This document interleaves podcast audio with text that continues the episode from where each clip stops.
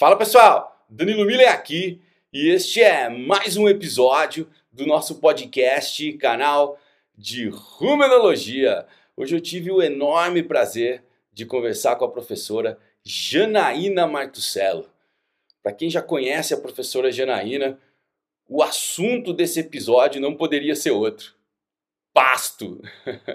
Falamos sobre pastagens degradadas. A professora Janaína deu dicas de como começar a sua recuperação de pastagem, se esse for o seu caso.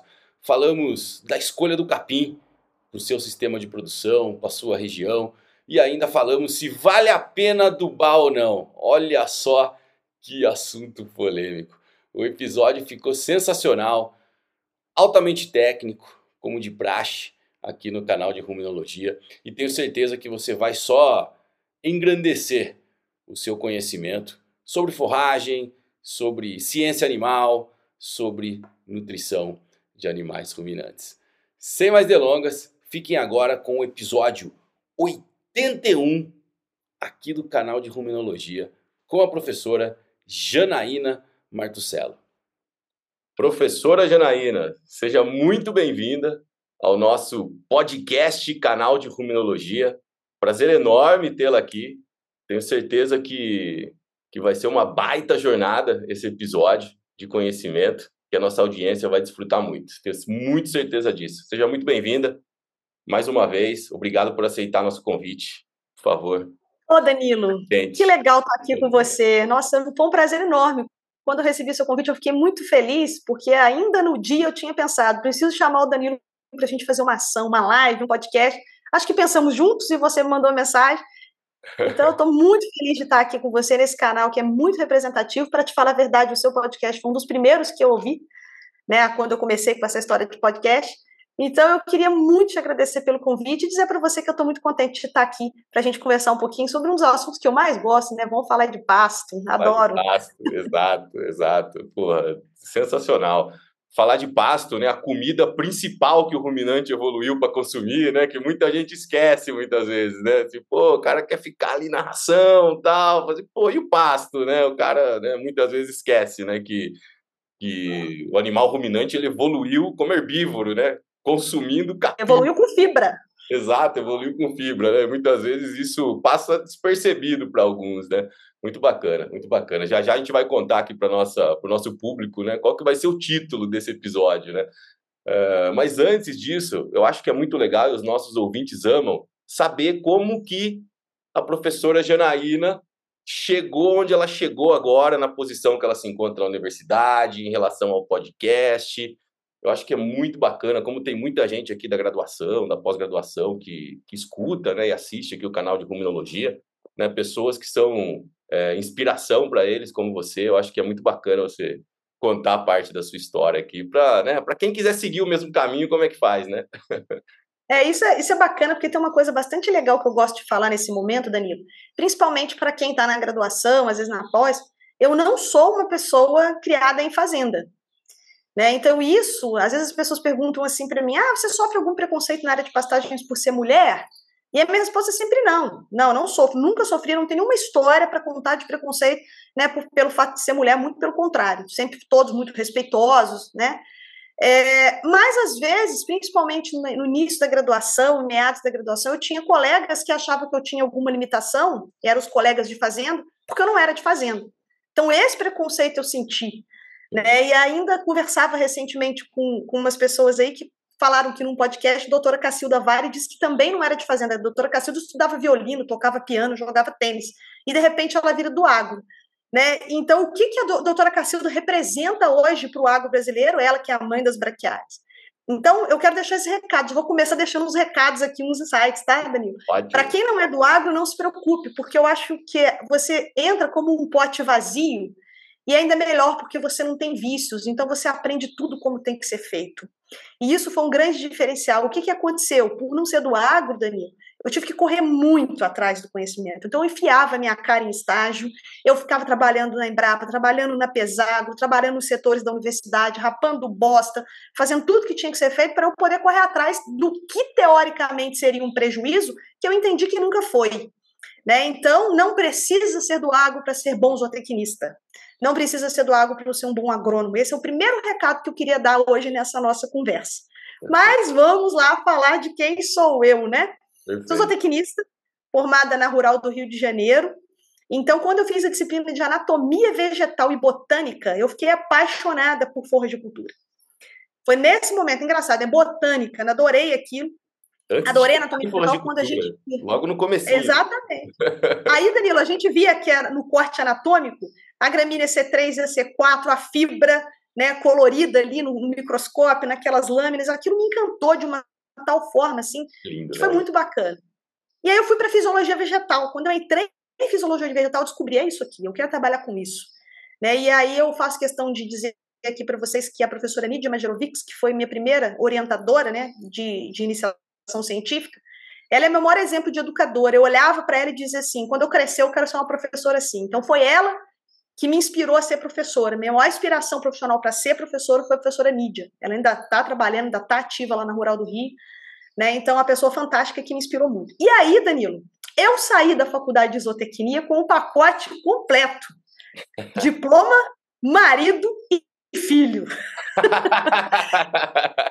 Tudo junto, né? Então, fiquei grávida no quarto período, o menino nasceu do quinto para o sexto, levava o menino em todas as aulas. Se tiver colegas meus aqui da Rural, não sei se você deixa colocar comentários lá no, no, no claro, podcast, claro. talvez se lembre do meu filho no carrinho. Claro, ele ia em todas as aulas. É, então, o pessoal que, que lembra aí da Janaína e do Daniel, né, meu esposo com carrinho lá na Rural, ele ia em todas as aulas. Sensacional. E terminamos o curso né, no período certo, não reprovamos nenhuma disciplina, não perdemos nada, formamos e sempre eu trabalhei depois da fisiologia vegetal com a área de pastagens, né? E sempre gostei muito disso. E aí fui para Viçosa, sob a orientação do professor Dilermando Fonseca, trabalhei né, no mestrado e no doutorado com ele. No doutorado, Danilo, eu tive uma mudança de área que foi o maior desafio. Eu costumo dizer que esse foi o maior desafio que eu tive na minha carreira profissional. Sim. É, eu comecei a trabalhar com melhoramento de forrageiras. E eu não tinha a menor ideia, você é zootecnista, você sabe disso. A gente não tem melhoramento vegetal na graduação. Imagina. A gente tem um melhoramento animal, é óbvio. Né? E aí eu tive que fazer uma série de disciplinas na pós-graduação da agronomia lá do melhoramento vegetal. Então aquilo para mim foi um mundo muito novo, foi um desafio enorme. Mas eu tive muito apoio da doutora Eliana Janke, da Embrapa Gade Corte, melhorista de pânico máximo, que foi minha co-orientadora e uma pessoa também extremamente inspiradora né, que me ajudou muito nesse processo. E aí eu defendi a minha tese de doutorado com melhoramento de pânico máximo. Trabalhei com 300 híbridos, um trabalho muito pesado. Eu fiz lá em Campo Grande, no Mato Grosso do Sul. Né, então, ganhamos, inclusive, né, um, um prêmio lá na, na SBZ, né, com, com os trabalhos do, do da, da, tese de doutoramento. Então, assim, muito bacana, sabe? E foi o maior desafio profissional para mim, que eu dei uma guinada na minha carreira. Acabando o doutorado, Danilo, fui para Alagoas. Morei três anos em Alagoas, que eu dei aula na Federal de Alagoas. Ah. E agora eu já estou. Foi, morei lá no Nordeste, uma experiência também muito bacana, um outro bioma, também muito desafiador, né? Mas foi muito legal. Trabalhei com palma forrageira, tenho trabalhos publicados com palma e adaptei muito bem lá na região. E depois eu vim aqui para São João Del Rei. E aí, aqui em São João Del Rei aconteceu uma coisa, Danilo, que também mudou muito a minha vida, que foi um projeto de extensão que, que nós desenvolvemos, né, que, que eu desenvolvi aqui, que é um projeto denominado Recuperação de Pastagens Degradadas em Pequenas Propriedades Leiteiras. Porque a região de São João del Rei, ela é caracterizada por pequenos minifúndios, tudo minifúndio, e produção de leite, né? Muitos laticínios, tanto que aqui chama São João dos Queijos, que tem queijo de todo tipo, uhum. e muita área degradada. Então, já temos 13 anos que esse projeto, que agora virou um programa, ele cresceu, e nós temos resultados maravilhosos. Então, isso foi o ponto de partida para que eu tivesse o maior sonho da minha vida profissional. Eu tenho um grande sonho, Danilo, eu costumo dizer que sonhar grande, sonhar pequeno dá o mesmo trabalho. Então, como eu sou metida, eu vou sonhar grande. Né? Então, o maior sonho da minha vida profissional é que a gente não tenha nenhum hectare de pastagem degradada no Brasil. Maravilha. É isso. Maravilha. A minha luta diária é essa. E esse projeto de extensão me mostrou que é possível, porque a gente faz enormes transformações e a pecuária deixa de ser problema e passa a ser parte da solução. Essa é a minha história. Então, hoje eu estou aí né, desenvolvendo esse trabalho também de popularização da ciência e tecnologia em pastagens, mas sempre acreditando que eu estou caminhando cada dia mais, cada hectare de pastagem recuperado, né, é de fato um, um passo para o meu sonho se realizando. Maravilha, Janaína, maravilha, história linda. Eu costumo falar o seguinte, né, muitas vezes para prender a atenção dos alunos, né, eu falo assim, se eu for ministro da agricultura um dia, eu vou fazer isso, isso, isso. Então, já que você disse que seu sonho é recuperar as pastagens do país, se eu for ministro da Agricultura um dia, eu vou te convidar para fazer parte da minha equipe, para fazer um programa de. Já está aceito. Pasto no Brasil inteiro. Já está aqui de público aceito. Quando você for ministro, você pode Se você me chamar, eu vou te lembrar. Danilo, ó, me Exato. chama aí. Você, você prometeu. A público lá o que você disse. Não que eu tenha essa pretensão, é só uma brincadeira, né? É isso, mas mas realmente é uma é um é um baita objetivo. Eu acho que que é difícil, mas totalmente passível de ser cumprido, né? Desde que políticas públicas articuladas aí com quem realmente entende do assunto sejam colocadas em prática, né?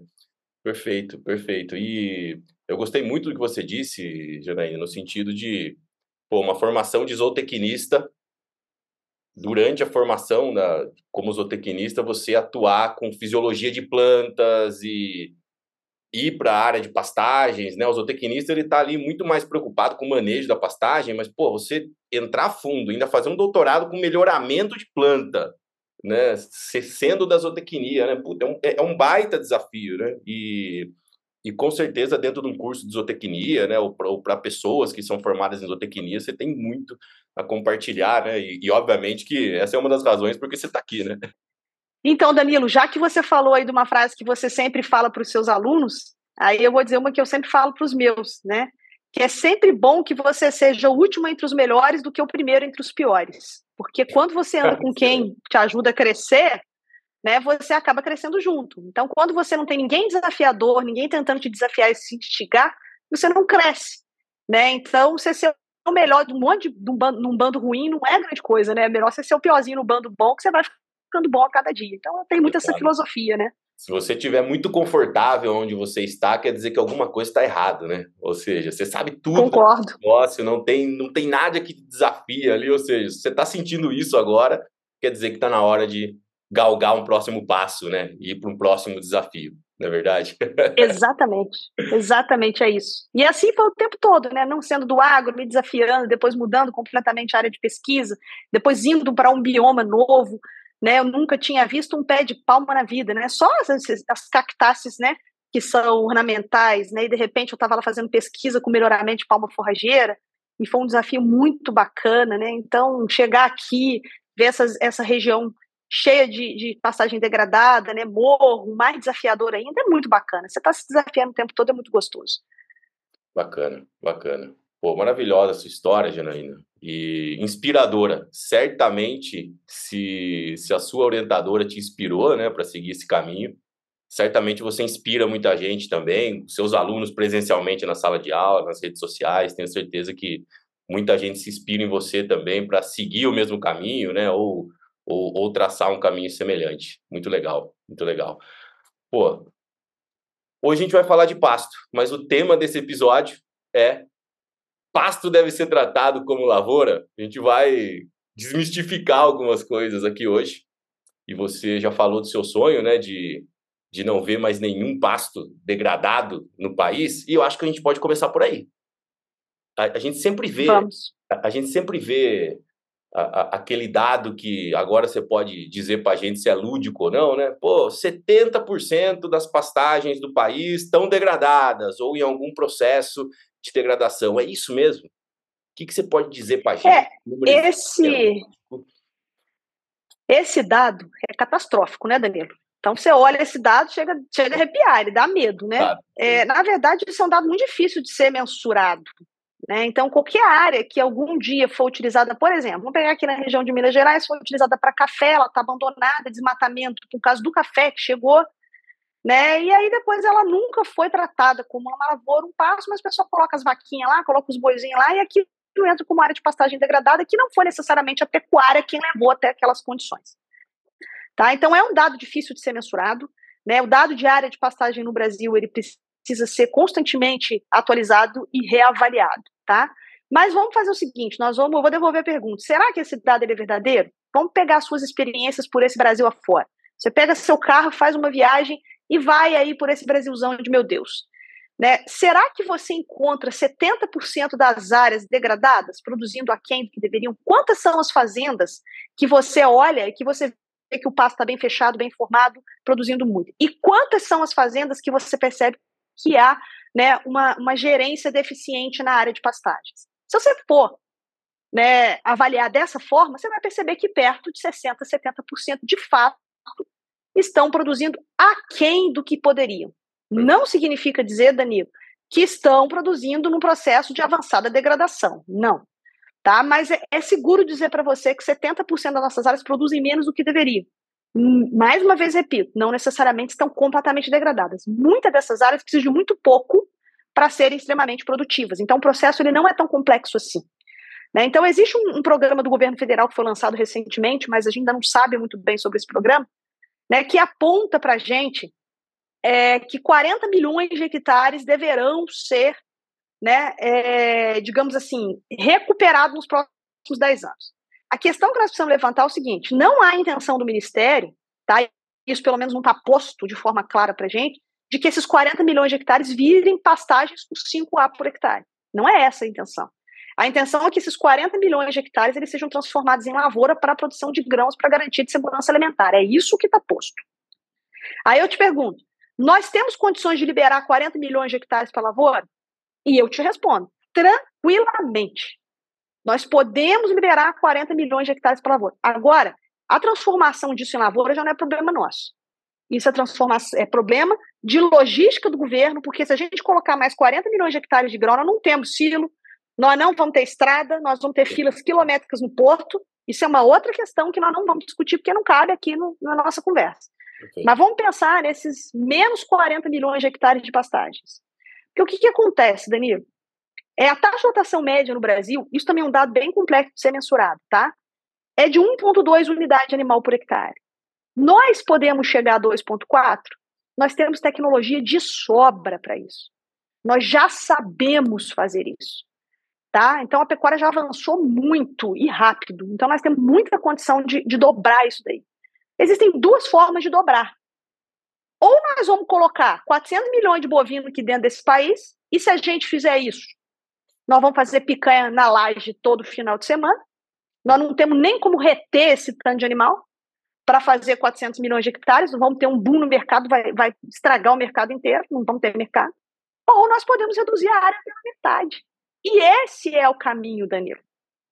Então, nós temos condição de fazer pastos produtivos para duas, três unidades de animal por hectare, cedendo a essas áreas para lavoura. E esses dois, três UA por hectare que eu estou falando aqui para você, em áreas mais marginais, porque a pecuária vai ser empurrada para essas áreas mais marginais. Nós temos tecnologias para isso. Então eu não tenho preocupação nenhuma. Ah, porque a lavoura está apertando a pecuária. Tudo bem. Vai ficar na pecuária quem tiver capacidade de manejar passos bem, quem tiver rentabilidade, que conseguir ser competitivo não temos mais espaço para uma pecuária extensiva e extrativista. Não temos. Não tem mais condição disso. Concordo, concordo plenamente. Até porque, até porque o pecuarista, o, o grande latifúndio, né? Parece que o cara sempre quer mais. Porque o negócio, né, cada, cada vez mais o pasto produz menos, porque ele não faz nada ali naquela área, ano após ano a produção é menor e e ele quer trazer mais animais, se for o caso, ou pensar que vai intensificar o sistema dele, né? Ele vai precisar de mais área, ou ano passa, ano passa e vem e ele aumenta o nível de suplementação. Eu já fui em fazenda, Janaína, assim, que o cara não trata do pasto como, como lavoura, que é o assunto que a gente está falando aqui, e todo ano ele aumenta o gasto dele com ração. Por quê? Porque, né, obviamente que cada ano tem menos massa de forragem, e ele precisa aumentar o nível de suplementação para dar conta daquela quantidade de animais Sim. que ele tem na área. E aí, e, e, e, aí você fica pensando o seguinte, né? Fala assim, tá, por que, que ele não ele, ele não investiu parte do recurso que ele ia investir em ração para adubar, por exemplo? E, e, eu, sei, eu sei que isso é, é muito. É, é uma decisão que o produtor tem que tomar muitas vezes. Pô, bate na porta da fazenda o cara da nutrição animal, aí também bate o cara do fertilizante.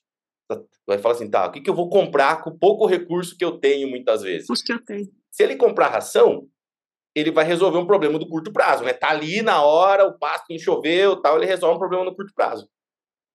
Mas o fertilizante, a gente sabe que ele chegar no meio do ano, ele não vai, né? Ele vai fazer uma calagem e tal, mas ele vai é, ter que esperar chover, né? A gente já vai falar disso daqui a pouco, né?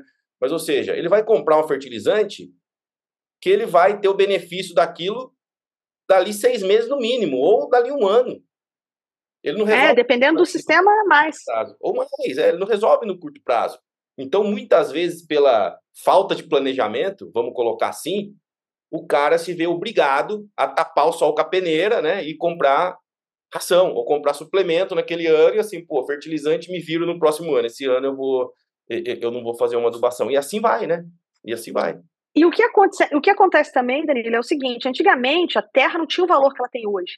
Então, o camarada, ao invés de recuperar uma área que estava degradada, era mais fácil ele expandir a sua fazenda. Aí compra do vizinho, aí compra do irmão, o pai morreu, dividiu, ele aumenta, vai aumentando e pá, pá, pá.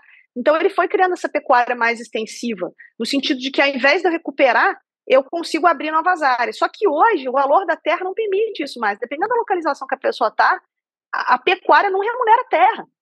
Perfeito. Então, porque terra hoje está muito caro. Não dá mais para a gente simplesmente abrir novas áreas, né, para que a gente faça mais, mais pecuária, né, porque a, a capacidade de suporte da fazenda diminuiu. Né? Então, isso aí é, é, uma coisa que nós precisamos frear. Né? Não temos mesmo, voltando a repetir, mais espaço para essa pecuária extrativista. Não dá. Sem dúvida. E, e, e, venhamos e convenhamos, a agricultura do Brasil também é super moderna. Tem um monte de tecnologia. E se a gente comparar durante a evolução. Quem tem mais, quem evoluiu mais em termos tecnológicos, a agricultura evoluiu muito mais que a pecuária. Então, muito mais rápido, exatamente. Essa, esse fato né, de, pô, vamos ceder a área de pastagem para a agricultura é justo, do meu ponto de vista. É justo, porque os caras evoluíram. Tem uma baita tecnologia aplicada, eles conseguem fazer um melhor uso da terra, né, com.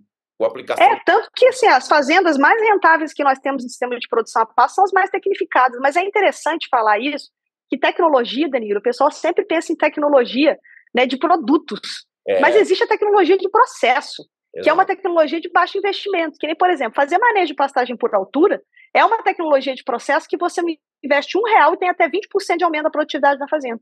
Só porque eu larguei o dia fixo e passei a utilizar altura como balizador de manejo. Isso já é provado e comprovado cientificamente. Perfeito. Né? Então, isso é uma tecnologia de processo, não é de insumo, não é de produto, né? Então, as pessoas às vezes confundem muito. Ah, o que é uma pastagem tecnificada? É um pivô central, é uma forrageira é. de alta exigência e fertilidade, é uma tonelada de adubo? Não. Né? Então, o que é intensificar uma área de pastagem? É você descobrir o gargalo e trabalhar nele. É isso, aí você já intensifica. Se você sair de uma unidade animal por hectare para uma e meia, você já intensificou para caramba, cara. Você sai de 1 para 1.2, você está intensificando. Entendeu? Então, intensificar não é trabalhar com 7 UA por hectare. Ah, minha pastagem é intensificada que eu tenho 7 UA por hectare. Não, não é por isso. O que, o que é importante você avaliar é o, o ponto econômico da sua intensificação. Que não adianta você ter uma intensificação muito, muito pesada se o seu custo de produção é muito alto. Né? Porque no final o que, o, que, o que interessa é o dinheiro no bolso. É o quanto que sobrou para mim. Né? Então, às vezes, o camarada que tem uma unidade animal por hectare, ele ganha mais dinheiro que o cara que tem sete. Claro que tem as, guardando as proporções das escalas, né? Mas aí o custo de produção do cara de sete na arroba é muito mais alto do que o do camarada de um e meio. Então tudo isso também precisa ser avaliado. Então intensificar a pastagem não é necessariamente a gente ficar trabalhando com sete unidades animal por hectare e uma tonelada de adubo. Não é só isso. Isso faz parte dos processos, isso já é um, um, um, um, nível. O, qual é o maior nível hoje, Danilo, se me permite dizer, de intensificação de pastagens hoje? Sabe qual é o maior nível? Sabe quem que é a cereja do bolo? Top, como diz o pessoal, top das galáxias? É sistema integrado.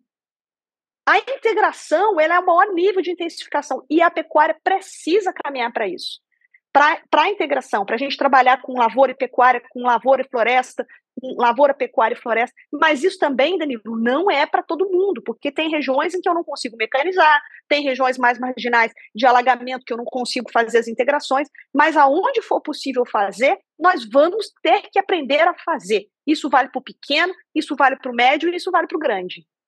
Perfeito. Você falou uma palavra, Janaína, processo. Para mim, um dos principais problemas da pecuária, assim, tirando a parte técnica, é processo, implementação de processo. Você vai do A para o B, do B para o C, do C para o D.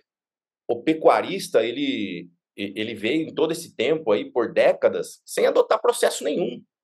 A, a, até porque na época que tinha inflação no nosso país, é, o, o, meu avô era um desses caras que ele, pro dinheiro não desvalorizar no banco, ele comprava boi. Quando deixava o boi lá, a poupança dele era boi. Eu lembro dele falando isso para mim. Ó, se eu deixar o dinheiro no banco, eu tenho que ir lá todo dia, tiro o dinheiro, coloco o dinheiro, remarcação de preço supermercado, né? Então ele comprava o boi, os bois dele lá para ter a poupança. E ele manejava pasto, imagina.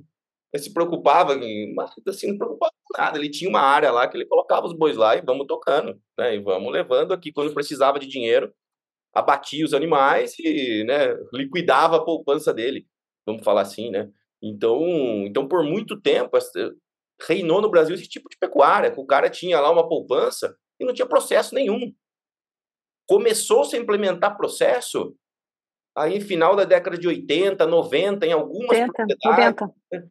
E aí, e, e, aí hoje, né, vive, tem o pessoal que vive mais no passado, mas hoje, se não tiver processo, assim, as fazendas estão assim, essas fazendas estão fadadas a, a... Não, é, é, aí não tem rentabilidade, Danilo, não tem competitividade. Nós não precisamos de muito, Danilo, para poder vencer a lavoura, para poder ser mais competitivo que a lavoura. Se a gente tem uma taxa de lotação, e é claro que isso tem que valer o preço do, do grão, tá? Isso é um número que eu estou falando aqui que depende do preço da arroba, do preço claro, do grão, do preço claro. da terra, depende de tudo. Mas, em linhas gerais, se a gente tiver uma taxa de lotação próxima de 1,6, 1,7 UA por hectare, com gado ganhando 700 gramas por dia, a gente compete com soja. É muito pouco, não é difícil, entende? Então, dá para ser feito. O problema é que a gente não consegue por isso, porque não tem tecnologia de processo dentro das fazendas. Perfeito. E aí, e aí Janaína, tem, tem uma coisa assim, pô, eu, eu sou criado dentro da nutrição, né? Do confinamento tal. E eu te falo uma coisa.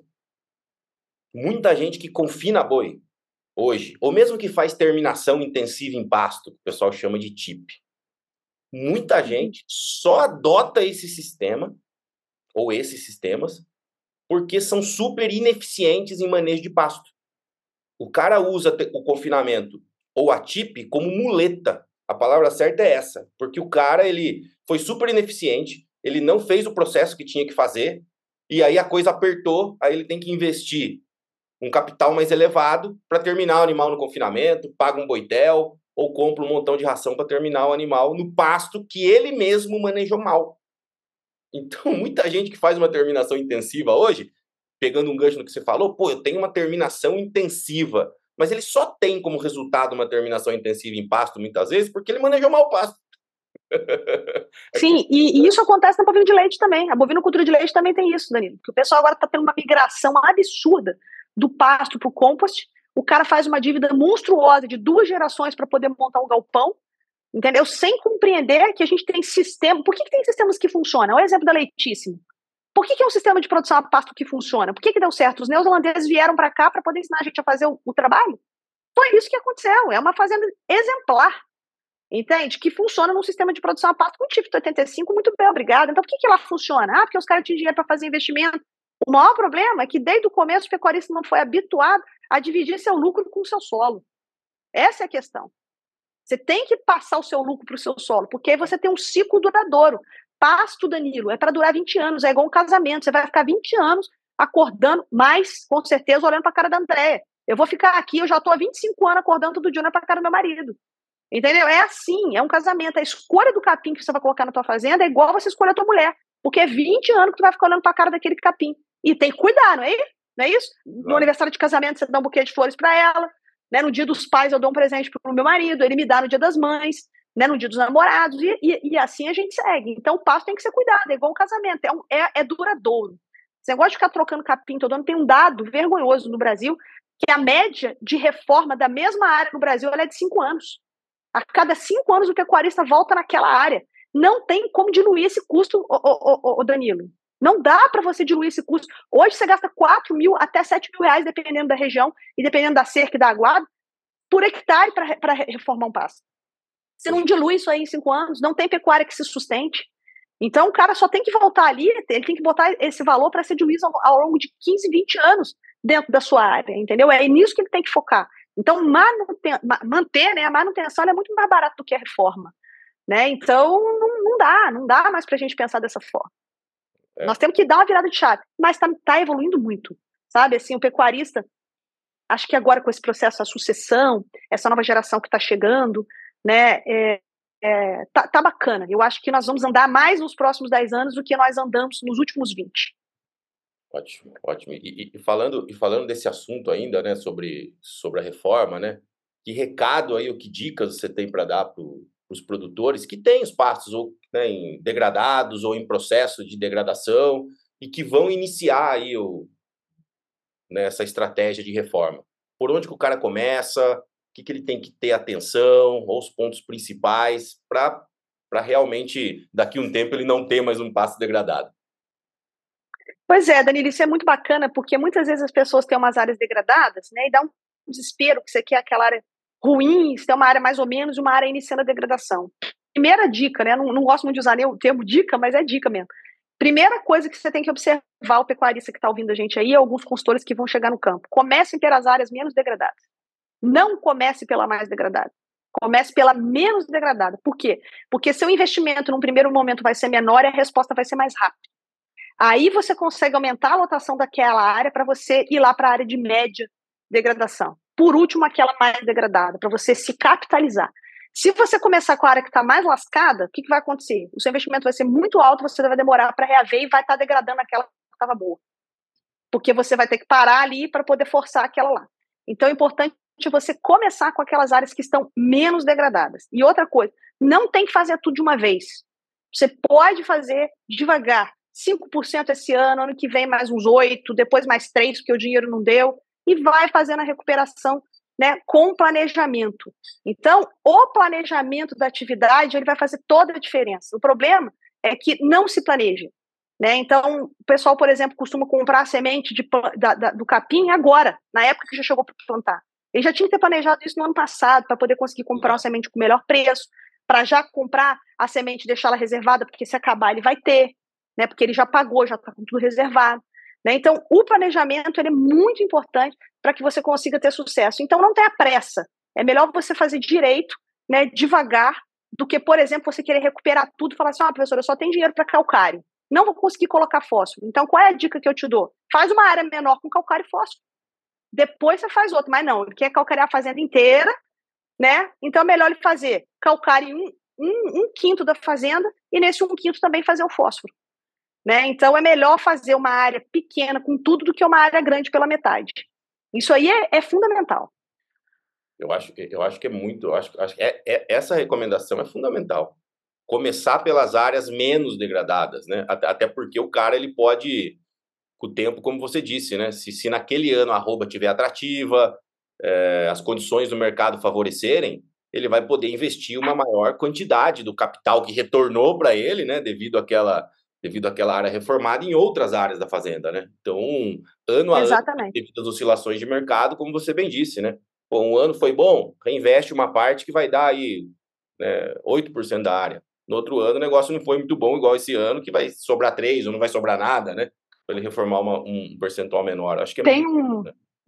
um negócio interessante, um negócio engraçado, que funciona assim, Danilo, vê se você concorda comigo. Eu acabei de falar que o cara tem que dividir o lucro com o solo, né? Uhum. Então, o que, que ele tem que fazer? Ele tem que aumentar a CTC do solo, né? Que é a capacidade de troca catiônica do seu solo. Só que quando a arroba estava lá 300 reais, o cara aumentou a CTC dele. Só que não foi a capacidade de troca catiônica, ele aumentou a capacidade de troca da caminhonete.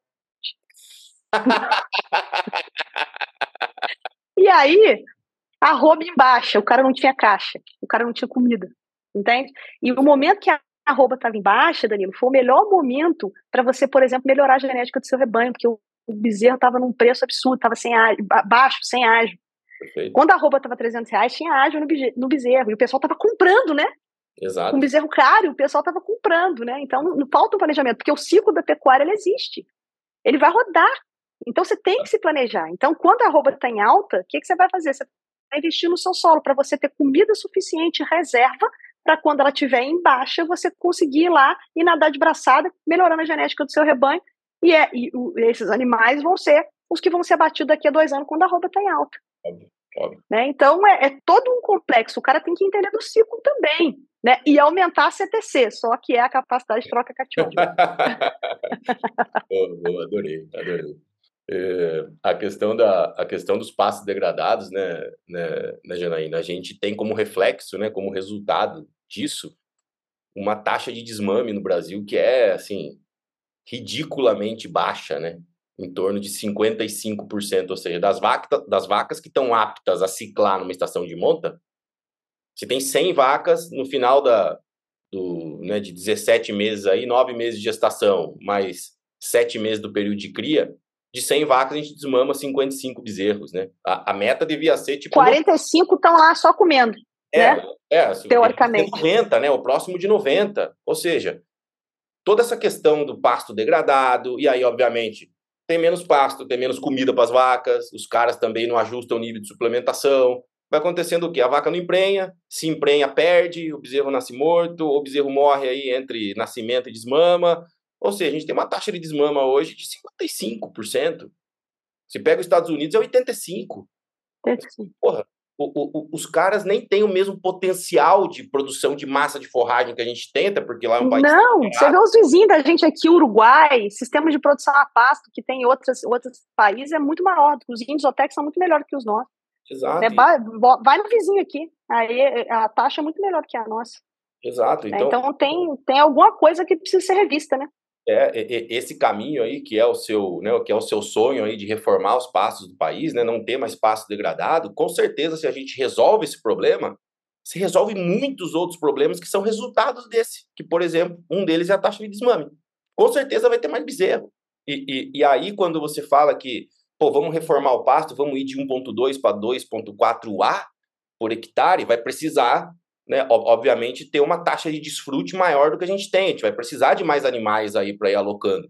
E aí o movimento, ele é natural, à medida que, pô, melhorou o pasto, né, via reforma, né, ou via tratos culturais, você vai ter, pô, vai melhorar a taxa de desmame. Consequentemente, você vai aí ter mais, aí pelo menos 30% a mais de bezerros sendo desmamados todo ano. Esses bezerros vão precisar comer, você vai colocar eles aonde para comer, né? Ou seja, você vai ter que aumentar a taxa de lotação de uma forma... É uma engrenagem.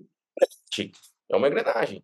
Então, então, enquanto a gente continuar dando murro em ponta de faca, né, e, e achar que não, o passo tá bom do jeito que tá, e vamos que vamos, né, cada vez o solo mais compactado, né, como você disse, né, tem que retornar para só dividir o lucro com o solo, né, cada ano que passa é cada vez mais compactação, é cada vez mais solo descoberto, microbiota que não vive, né, a, a gente que é nutricionista de ruminante, fala assim, pô, a microbiota do rumen vive no ambiente aquoso. E a do solo quer dizer que pode ficar lá secão, solo descoberto, né? Lá tem também. Né? O, Nossa, o... tem solo que não tem nada de atividade de micro-organismos, eles são essenciais para a liberação de nutrientes, sabe? É, é, impressionante. Exato, exato. E aí, aí, Janaína, outro ponto que você tocou já que eu acho muito importante, vamos dizer, o cara decidiu seguir aí o, né, o processo aí para implementar uma reforma né, de, um, de uma área. E aí ele se pergunta e fala assim, pô, que capim eu vou colocar aqui? Mantém o mesmo que eu tinha antes? O que, que o cara tem que avaliar ali na área para ele falar assim, pô, o capim que eu tinha antes estava errado, o melhor aqui é esse. O que, que o cara tem que levar em consideração, já que ele vai reformar mesmo, né? Para trocar o capim ou manter o capim que ele tem? É, a escolha da planta, da planta forrageira é um critério muito importante para o sucesso da atividade, né? Então, o que, que a gente tem que avaliar? Você tem que avaliar as condições de solo e clima para saber se aquela planta se encaixa. Tem que avaliar a questão de topografia, que isso também é muito importante. Né? E isso todo mundo está cansado de saber. Todo mundo sabe que para o alagado nós vamos colocar o medíocre. Agora tem plantas novas chegando no mercado, caimã e tal, tem as de muda, a, a braquera do bege, a angola, a gente já sabe que são essas. A planta de seca, lá no norte de Minas, é um antropólogo. Agora está chegando aí outras plantas, como Dunamis e tal, o Paiaguás que está indo muito bem, o Maasai que está arrebentando a boca do balão, que não foi lançado para isso, mas que agora está ocupando um nicho bastante interessante. A gente já sabe. Só tem uma coisa que as pessoas ainda não conseguiram enxergar como sendo fundamental para a escolha da planta forrageira: o espelho, Danilo. É o cara olhar e falar assim: olha, eu consigo manejar espaço, eu consigo bater no peito isso aqui e, e tacar pro gol, porque o manejo acaba sendo o maior gargalo. Então você vê lá um, um, solo bom, né? Você tem um solo relativamente interessante, você vai ter que investir pouco em calagem ou nada, colocar um adubo fosfatado, pegou uma semente de qualidade, você não sabe manejar, a sua equipe não sabe, sabe manejar, não está preparada para dirigir aquela Ferrari. Então vamos continuar lá, né, com o, o nosso Fusca. Tá? Então, porque muitas das vezes a planta forrageira ela não é culpada. A culpa é de quem está manejando. de quem não está fazendo reposição de nutrientes, né? Porque a pecuária brasileira é envolta de muitos mitos, né? Muitas lendas, muitas, muitas falácias. E uma delas é achar que capim não precisa de adubo. Então, se ele não é adubado, se ele não é bem manejado, ele vai se degradar. E aí você acha que você tem lá uma braquiária decumbens completamente é, degradada. Você vai olhar para mim e falar assim: ah, agora eu quero plantar um híbrido. A culpa não é da decumbens, a culpa é sua. Que se você, ó, eu vou falar que o cara para poder degradar um passo de braquiária decumbens, ele tem que ser muito bom para não falar outra coisa. Entendeu? Ele tem que ser bom demais. O cara, para degradar um pasto de decumbens, ele tem que ser muito bom em fazer coisa errada. Entendeu? E aí ele vai quer mudar. Agora eu quero um híbrido de braquiária, agora eu quero colocar um pânico, entendeu? O cara não tem condição. Então ele fica lá com a decumbis, aprende a manejar e depois ele vai mais um passo adiante. Então talvez o reconhecimento da capacidade de manejo, ela tem que ser um dos critérios que vão ser utilizados para que você possa manejar bem o pasto. Perfeito, perfeito. E aí, e aí, obviamente, né, que pela nossa conversa, mas só para deixar claro aqui para os ouvintes, que não tem o capim milagroso, né? Não tem aquele capim, qual que é o melhor capim? Não! Existe, né? Aquela história, qual é o melhor capim? Vai depender exatamente de tudo isso que você disse, né? Então, então poxa... É, biologicamente é impossível a gente ter uma planta que reúne todas as características desejáveis. Biologicamente não, não tem condição. É. Então, o capim milagroso é aquele que se adapta à sua fazenda e à sua capacidade de manejo. Esse é o capim milagroso. Exato. Que é o que faz milagre na sua fazenda. O que faz milagre é manejo. Exato. Eu estava numa conversa outro dia, né, para definir protocolo nutricional, né, obviamente a, a, aliando com o pasto, né. E aí a gente entrou numa conversa que aí, né, o resultado dessa conversa, a minha pergunta que eu vou te fazer, que era o seguinte: qual era o problema dessa fazenda? O pasto, obviamente, chegava na época seca do ano, não tem irrigação, o pasto diminui de quantidade e qualidade. Só que a diferença é, de disponibilidade de massa forrageira, né, se, se, não, se, se não tinha um diferimento de pastagem era muito grande. Então, porra, né, caía para menos da metade a, a, lotação né, na época de seca. E aí uma, uma questão que veio era assim, tá, existe algum tipo de capim, né, algum tipo de forrageira disponível que tem uma persistência de quantidade, ou seja, resistência à seca que é, a gente pode abrir mão um pouco, sem fazer diferimento. A gente abre um pouco de produção, abre mão um pouco de produção no verão para ele ser mais resistente durante a transição e a seca, para a gente, né, em vez de ter um nível assim, a gente dá uma equilibrada, mais ou menos, né, nesse sentido. Tem algum tipo de, de capim, né, ou de gênero que, que, a gente pode é, falar, se a gente for né, fazer isso? Isso que você está falando é interessante, Danilo, porque isso é o que a gente né, classifica como a sazonalidade de produção. Uhum. Então, as nossas plantas, elas são sazonais, né? E na maioria do Brasil, né? Vamos pegar a região do Brasil Central, é, quando chega na época seca do ano, não é só água que falta. Vai faltar também temperatura e vai faltar luz. Então, isso são os três fatores extremamente limitantes para o desenvolvimento de uma planta forrageira. Né? Então, existem algumas plantas que são mais ou menos responsivas a esses déficits. Então, por isso que eu falo para o pessoal que é sempre interessante ter um passo de braquiária na fazenda. Pânico só não resolve. Por quê? Porque a sazonalidade do pânico ela é muito maior do que a braquiária. Ele sente muito mais déficit hídrico de luz e temperatura do que as braquiárias. As braquiárias conseguem entrar um pouquinho melhor, principalmente na transição. Mas como é que a gente faz para as braquiárias entrarem melhor na transição? Fazendo raiz. O componente sistema radicular ele é o componente esquecido das pastagens, Danilo, porque a gente não vê.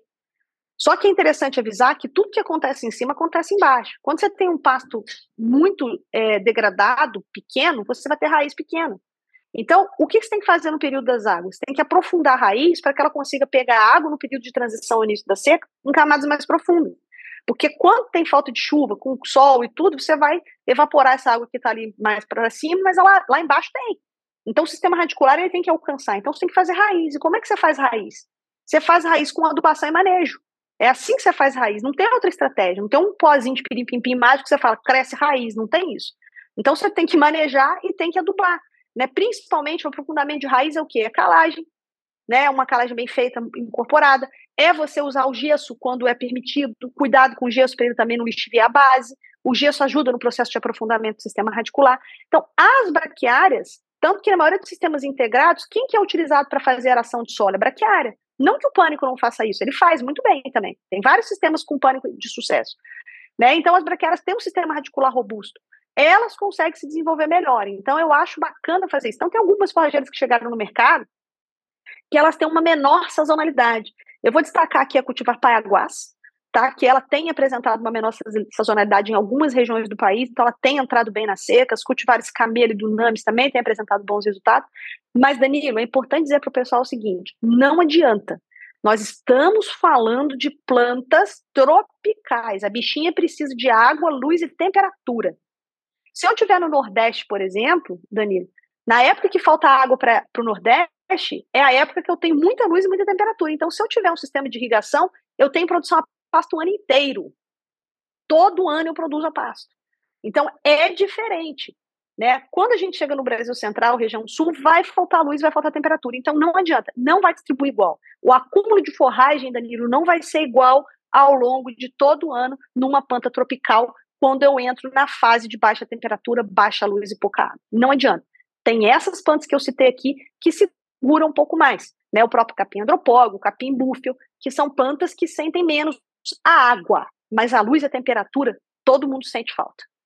Perfeito. Perfeito. Ou seja, manter a planta sempre em crescimento vegetativo, ou seja, você dá o que ela precisa, ela cresce, o animal pasteja, come, né, tem o pastejo, ou seja, se tem o que ela precisa novamente, ela cresce de novo e assim vai, né? Ou seja, como você disse, está acontecendo em cima, acontece embaixo, né? Só que o que acontece embaixo a gente não vê, né? A gente não vê. E a gente vê e ignora. Perfeito. Não vê e ignora, esse é o problema. Ótimo. E aí, Janaína, mais uma, mais uma pergunta, já que a gente falou aqui de, de pouquinho já de adubação, né? Sempre vai valer a pena adubar. A, gente sabe que teve essa questão da, por exemplo, guerra lá da Ucrânia, aumentou o preço do defensivo, do defensivo não, do, do fertilizante e tal, assim, mesmo subindo o preço, pode existir alguma situação que, ó, nessa situação não vale a pena adubar, melhor passar sem adubo esse ano. Existe. A resposta é não, categórico não, entendeu? Tem situação que, que, que você pode não usar o adubo? Tem, várias situações. Né? Então, sempre você tem que usar adubo? Não. Sempre vale a pena adubar? A resposta para sua pergunta é não. Não é sempre que vai valer a pena adubar. Primeira coisa, tá? Mesmo que o adubo não esteja caro, se você não colher o que o adubo fez de capim crescer, não transformar isso em arroba, não transformar isso em leite, não vale a pena você fazer adubação. Então, existe escalas de prioridade no processo de sistema de produção animal sob pastejo, Danilo. E numa escala de prioridade, manejar pasto vem primeiro do que você trocar o capim, do que você adubar ou trocar a genética do gado. Então, às vezes só um ajuste de manejo, porque uma coisa que nós somos muito ruins para fazer é a eficiência de pastejo. Nós somos muito pouco eficientes em conduzir o pastejo desses animais. Então a gente faz isso muito mal. Às vezes, só de eu melhorar a eficiência de pastejo, ou seja, só de eu melhorar a colheita do pasto, eu já aumento muito a minha produtividade sem ter feito adubação.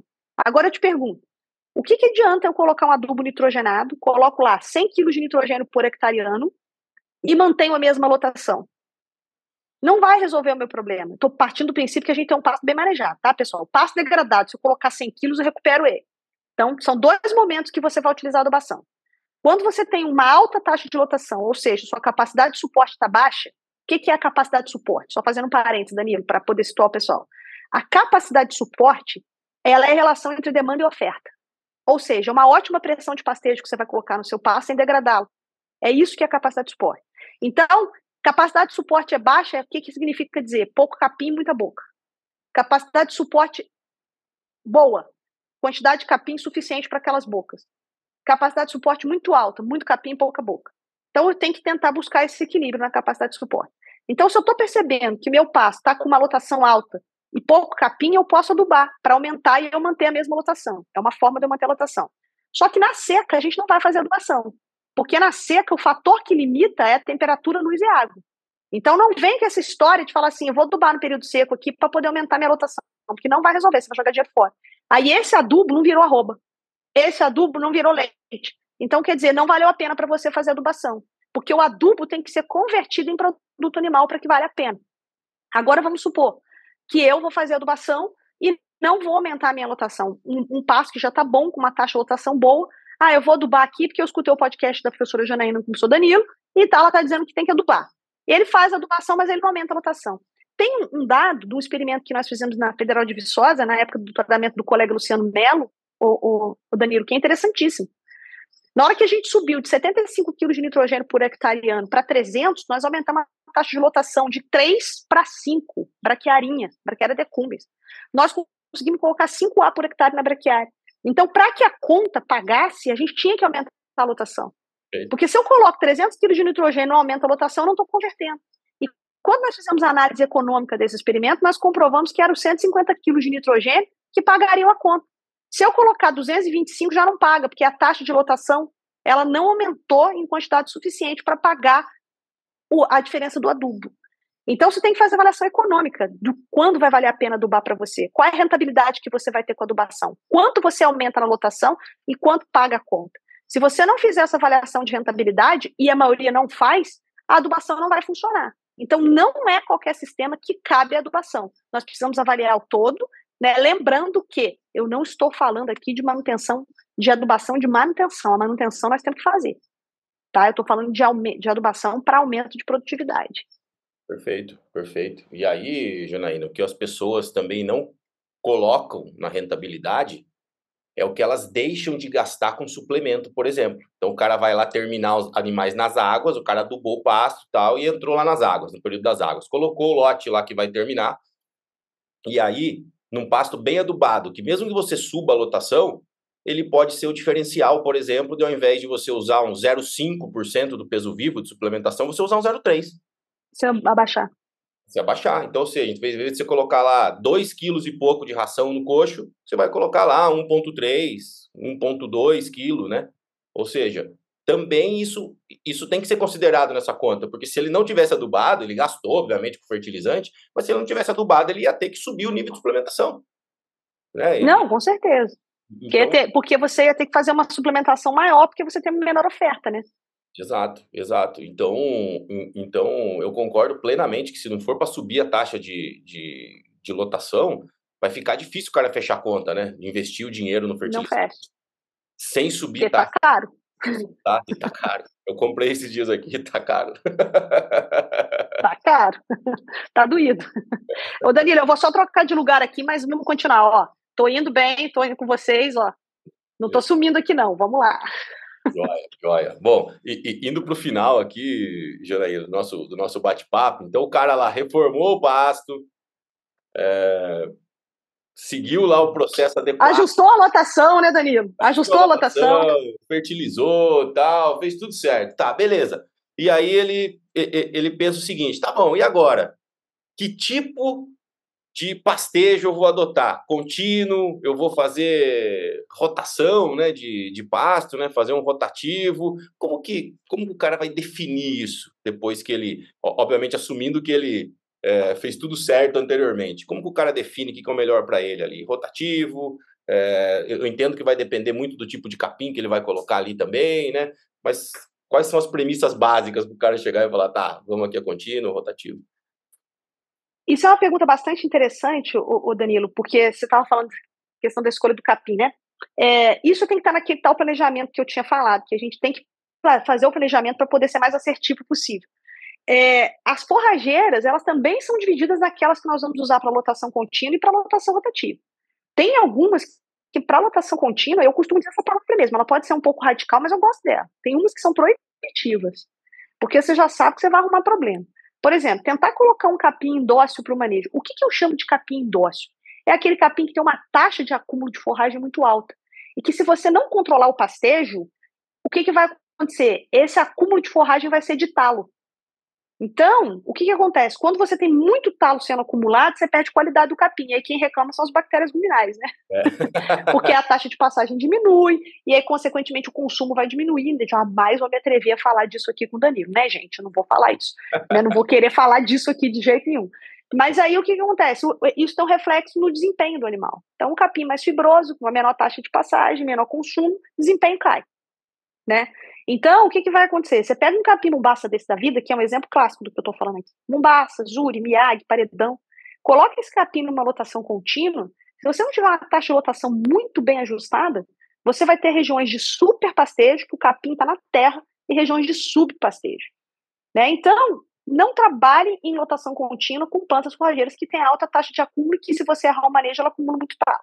Então, vamos passar para as braquiárias, que elas são mais dóceis para o manejo. A única exceção das braquiárias que eu costumo botar nesse meu, meu pacotinho da docilidade é a charaés. A charaés, a MG5 charaés, ela, tadinha, ela é um, um, uma braquiária que queria ser pânico. Só não contaram para ela que ela é pânico. Ela tem manejo de pânico, exigência de pânico, é, é desse jeito. Ela tem manejo de pânico, exigência de pânico. O doutor Moacir Dias Filho que fala isso. E o Maasai, ele é o contrário. O Maasai é um pânico que queria ser braquiário e também no contrário. Ele tem um problema de identidade sério, que o tem tudo de braquiário. Então, uma, um, um, um, pânico também interessante para o contínuo. Tá? Então, é isso. Você vai saber se você quer um contínuo rotacionado, aí isso vai definir o seu capim. Mas qualquer capim pode ser rotacionado. Você pode fazer sistema rotacionado com decumbens, você pode fazer um sistema rotacionado com Maasai, você pode fazer com Mumbás, qualquer um você pode rodar. Mas não é qualquer um que você pode não rodar, entendeu? É, é, bem, é bem radical isso que eu estou falando, o, o, o, Danilo, mas é para errar menos. A intenção aqui é só errar menos. Então, em lotação contínua, vamos usar essas forrageiras mais dóceis, essas que alongam menos talo. Então, o sistema de lotação rotativa, ele é interessante no sentido de que quanto mais você divide seus pastos, mais você consegue controlar a estrutura desse pasto. Então, muita gente chega assim, ah, professor, olha meu pasto, como é que tá bonito, tá verdinho. A primeira coisa que eu olho no pasto não é a cor, é a estrutura. Eu preciso pegar, eu preciso abrir a touceira e agachar ali e verificar quanto que eu tenho de folha em relação a talo. Se eu descobrir que eu tenho mais folha do que talo, essa estrutura está boa. Porque o que, que a estrutura influencia? No consumo. Né? Estimativa de consumo a passo, você sabe disso melhor que eu, que ser nutricionista, é muito complicado. A gente pode fazer mil pastejos simulados que nós nunca vamos conseguir colocar no pacotinho a mesma coisa que o animal coloca no rume. Jamais. É muito difícil fazer isso. Você sabe disso melhor que eu. Então, o consumo ele vai ser afetado pela estrutura. A estrutura é o jeitão do pasto. Você pode ter uma braquiária de cumes manejada com 20 centímetros, que é o manejo certo, e uma com 40. Você acha, Danilo, que são duas plantas diferentes. A planta muda completamente a morfologia dela. Certo? Então, ela facilita ou ela prejudica o consumo. Vou te dar um exemplo. Se eu chegar para você numa noite de, de inverno, eu sei que vocês gostam de ir lá em Gramado, um prato de sopa para você. Eu te entrego lá a sopa e entrego um garfo para você. O que você vai fazer? Você vai olhar mim e fala assim, ô Janaína, tá de sacanagem? Como que eu vou comer essa sopa com garfo? Certo? Se eu te entregar uma colher, o seu consumo vai ser muito melhor, né? Muito mais prazeroso. Porque a sua sopa não vai esfriar, né? A sua sopa não vai esfriar, porque você vai conseguir comer no tempo certo, acompanhar os seus colegas que estão na mesa tomando um vinho com você. Quando você entrega um pasto mal estruturado para o gado, com muito talo, você não está facilitando nada o consumo dele. Você está colocando o garfo para comer a sopa. Exato. Então, o manejo do pastejo ele tem que ser visto de uma forma que em tudo você facilite o consumo pelo animal. Então, menos talo, mais folha. Isso é o princípio básico do manejo. Então, quando você divide, você consegue controlar a estrutura do pasto melhor. Mas não significa dizer que você não pode ter bom desempenho contínuo. Se você conseguir controlar a estrutura do, do ótimo você também está resolvendo o problema do consumo. É isso. Então, o rotacionado, né, o rotativo, ele ajuda a gente no controle da estrutura do passo, menos alongamento de como você dá um tempo para a planta rebrotar. Você pode acelerar essa rebrota se você quiser, porque por algum motivo você tem que aumentar a lotação com adubação. Então, a divisão do pasto, ela ajuda muito no planejamento, inclusive planejamento forrageiro de seca. Então, tem um piquete que está muito adiantado, eu posso ensilar ele para ter reserva de seca. Tem aquele pasto lá, mesmo que seja um, pasto, um pastejo alternado, tem aquele pasto de braquiária que é o que eu vou guardar para diferir. Então, Danilo, eu considero que a divisão de pastos é uma excelente ferramenta de manejo. Não necessariamente para rodar, mas para que a gente possa planejar a fazenda ao longo do ano. Perfeito. Dois, dois detalhes, né? O, bo, o, boi ou a vaca, né, o, o, o ruminante grande, né, ele tira a língua para fora, né, e ele e ele faz um, né, um movimento com a língua assim, né, tipo ele e, e puxa. Então é, é, como se fosse também em, em, parte igual colher café, né? Você passa a mão assim, e, né, e, e vai tirando os grãozinhos. É muito mais fácil ele tirar a folha na hora que ele aperta e puxa, né? Ele puxar uma folha do que puxar um talo, né? Se o negócio fica igual um bambu ali embaixo, né, todo entalado, como é que, como é que ele vai conseguir puxar aquilo, né? Ou seja, dificulta demais a, a captação, né, do, do, do da planta, né, pelo, pelo animal, né? Então, Então, porra, né, questão de arquitetura, né, estrutura da planta é, é super importante. E, é fundamental. Aí, e, e, aí o pessoal da nutrição do lado de cá, né, muitas vezes inventa aditivo para falar assim, ah, vamos colocar um aditivo que é uma enzima fibrolítica para melhorar a digestão do pasto. E aí, na hora de tocar o experimento lá de nutrição, coloca no suplemento, o cara não toma cuidado para saber se o pasto dele tem uma estrutura, né, uma arquitetura de planta favorável ao aditivo que ele vai testar. Porque senão o cara coloca lá, tem muito mais talo do que folha. Aí você quer melhorar o quê? Você quer melhorar a digestibilidade ou a degradação no rumen da folha ou do talo? É muito mais difícil melhorar o do talo, assim, muito mais difícil assim. Porra, o negócio lignificado, não inventaram ainda um negócio que digere lignina, né? Então, então assim, não, não tem jeito, né? Até para isso, muitas vezes, o produtor acha, né? E tem, e, e tem já trabalhos muito bons com, com enzimas fibrolíticas que melhoram realmente degradabilidade ruminal do FDN, principalmente na época de águas, que vão muito bem, mas desde que tenha mais folha do que talo. Se tem mais talo do que folha ou Sim. meio a meio, muda tudo, muda toda a dinâmica ruminal. Vê resultado, muda a dinâmica. Então, e, e, então a, até nisso, né? Eu costumo falar assim: ah, você é nutricionista, tal, você tem que entender de pasto. Você não precisa entender igual a professora Janaína de pasto, mas você precisa entender de pasto. Né? Você precisa entender. E falo o contrário. Se você trabalha com pasto, tem que entender de nutrição. Não precisa entender igual o Danilo entende, mas tem que entender de nutrição também. É um ponto de partida. Eu falo assim, cara, você vai fazer qualquer coisa no pasto, pasto é seu ponto de partida. Tem que analisar o pasto, é, tem que analisar solo. Não é só fazer, assim, não, vou analisar o milho que eu comprei, tá? E o pasto? Não, o pasto não. O pasto analisou? Não. Analisei o milho, a soja que eu comprei, o pasto. Porra, então, então, assim, a estratégia nutricional não vai funcionar né? Se, se não analisar o pasto, eu costumo falar o seguinte, viu, Janaína, assim, com pasto, né? Assim, faço análise de pasto, assim, bom, se você quiser fazer um negócio legal, até para você se planejar nutricionalmente, você tem que saber pelo menos o que tem aquele pasto, em termos de composição química, todo mês do ano. Ah, mas todo mês fica caro, tá bom. Faz um mês sim, um mês não, análise do pasto, da planta, que dali dois anos você tem como se fosse uma, né, como se fosse uma curva uma de curva, você vai ter toda. Você, é. leite, é. Então você tem, nesse ano você faz janeiro, maio, tal, outro ano você faz fevereiro, abril, tal, ou seja, depois de um ano você tem os 12 meses ali controlados, para pelo menos você falar assim, pô, pode ter uma coisa eventual, esse ano choveu menos, choveu mais, tal, pode ser. Mas pelo menos você tem uma ideia no verão do que vai ser aquele pasto na seca. O que, que é o típico? Isso faz parte do planejamento. Exato. E, e, outra coisa, não é só a questão da qualidade, é a produção. Você tem que ter uma curva de produção de cada piquete da fazenda, cada piquete que eu digo assim, cada manga, cada modo. Você tem que ter, você tem que conhecer, porque a, a fazenda, né, os capins, eles vão ter resposta diferente dependendo da localização que eles estão. Então é isso que vai te ajudar no ajuste da lotação. Perfeito. Tem que ter, não tem jeito. Perfeito. Janaína, demais o nosso papo. Assim. Adorei. Agradeço imensamente. Tenho certeza que a nossa audiência aqui, no, escutando você, é, aprendeu demais.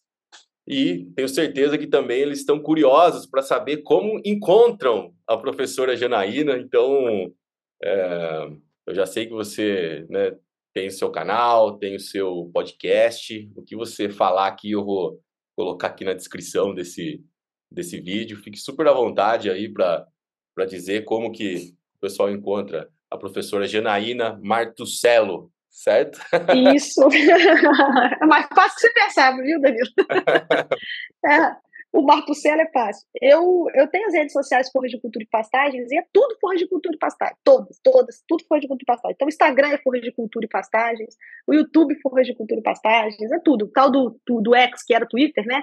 É tudo isso aí. E o podcast no Spotify, em várias dessas dessas plataformas que o Danilo tá aí também, é sempre Forra de Cultura e Pastagem. Eu tô até no TikTok, eu só não faço dancinha, tá? É Mas nós também temos lá o. É, é não tem dança, não. Cheguei no TikTok. É. cheguei, no TikTok, tive que chegar lá no TikTok, tô lá. É, Forra de Cultura e Pastagens também, tá, pessoal? Então, assim, eu convido todos vocês a conhecerem o projeto Forra de Cultura e Pastagens. Danilo, se me dá a liberdade de, de comentar Sim, aqui com o pessoal. Pode. Ele é um projeto de popularização da ciência e da tecnologia em pastagens. Né? Então, ele é um, é um projeto que ele, ele envolve as sociais, ele envolve um blog também. Né? O, blog, o blog não tem, o nome não é Fundo de Cultura e Pastagens, ele está abrigado no site www.pastoferte.com. Então, dentro do site Pasto né, tem o blog Forra de Cultura e Pastagens, com artigos semanais, Né? Então, e envolve também alguns livros que foram escritos para popularizar a ciência, que eu costumo dizer que são livros da porteira para dentro. Então, são livros de formação e manejo de pastagens escritos na linguagem. Os livros também estão lá disponíveis no site do Pasto Fértil. E as redes sociais por Horticultura e Pastagem estão abertas para vocês. Todos os sábados tem caixinha no Instagram. Todos sábados, para vocês colocarem as dúvidas. Ah, eu cheguei a um ponto que eu já não consigo mais responder todas elas, mas a maioria esmagadora eu consigo responder. E fica todo mundo convidado a participar né, desse meu projeto e abraçar comigo, Danilo, o meu sonho, né, de que a gente não tenha pasta degradada no Brasil. Perfeito, perfeito. Ótimo. Tô vendo seu livro ali, Seu Dinheiro é Capim. Esse tem aqui em casa, hein? Até com dedicatória, né? Foi, eu dei para Andréia. Perfeito, perfeito, ótimo. É, Janaína, muito obrigado pelo seu tempo. Foi um prazerzaço. Eu que agradeço. Ter você aqui. Sucesso aí na sua na sua empreitada em busca do seu sonho. Conte comigo para realizar o seu sonho, porque eu também tô que nessa. bom! Tenho, ganhei mais um reforço aí na minha, no meu sonho. É, boa, boa. Excelente. Eu que te agradeço, viu, Danilo? É assim, parabéns também você pelo seu trabalho de divulgação da ciência, né? Um trabalho muito sério. Isso é uma coisa que eu queria deixar de mensagem para o pessoal aqui é o seguinte, cuidado, né, com quem vocês seguem, cuidado com quem vocês ouvem, porque a internet, ela tem muita coisa boa, mas ela também tem muita coisa ruim. Eu não estou dizendo aqui que eu e o Danilo somos perfeitos, muito pelo contrário, mas eu estou dizendo para vocês que nós temos muito ano de estrada fazendo ciência, né, e é muito importante que vocês se baseiem em ciência para tomada de decisão. Né? Então a gente tem muito guru de internet aí falando muita coisa errada, temos que tomar muito cuidado com esse tipo de coisa. Então, canais, perfis sérios, né, seja no Instagram, aqui no, no, podcast, no YouTube, como o do Danilo, é que devem né, ser incentivados a, a, serem seguidos né, e aplicar toda essa ciência que foi gerada a custo de muito trabalho e muita dedicação. Então, Danilo, também te parabenizo tá, por esse trabalho, você está de parabéns, eu, eu escuto o, o, podcast, né, sei que é, é muito interessante, muitos assuntos muito legais, né, então, assim, fica também meu agradecimento. Obrigado. Amém. Obrigado. Obrigado por ter você aqui. Com certeza, com certeza vai ser um episódio icônico. Tenho certeza. Né? Vamos usar, vou usar esse nome que eu pouco uso, icônico, porque eu falo muito pouco de e os meus convidados, né? É, a gente falou muito pouco de pasto até agora no podcast, apesar de, de mais de 80 episódios, a gente é, falou muito pouco de pasto, que é uma coisa que a gente, obviamente, deveria falar mais, né? Que faz parte aí da, da vida, da evolução dos ruminantes. Então, agradeço mais uma vez imensamente por você vir Eu te agradeço. compartilhar todo o seu conhecimento com a gente. Muito obrigada, Danilo. Tudo de bom para você aí. Tudo de bom. Um grande abraço, Janaína.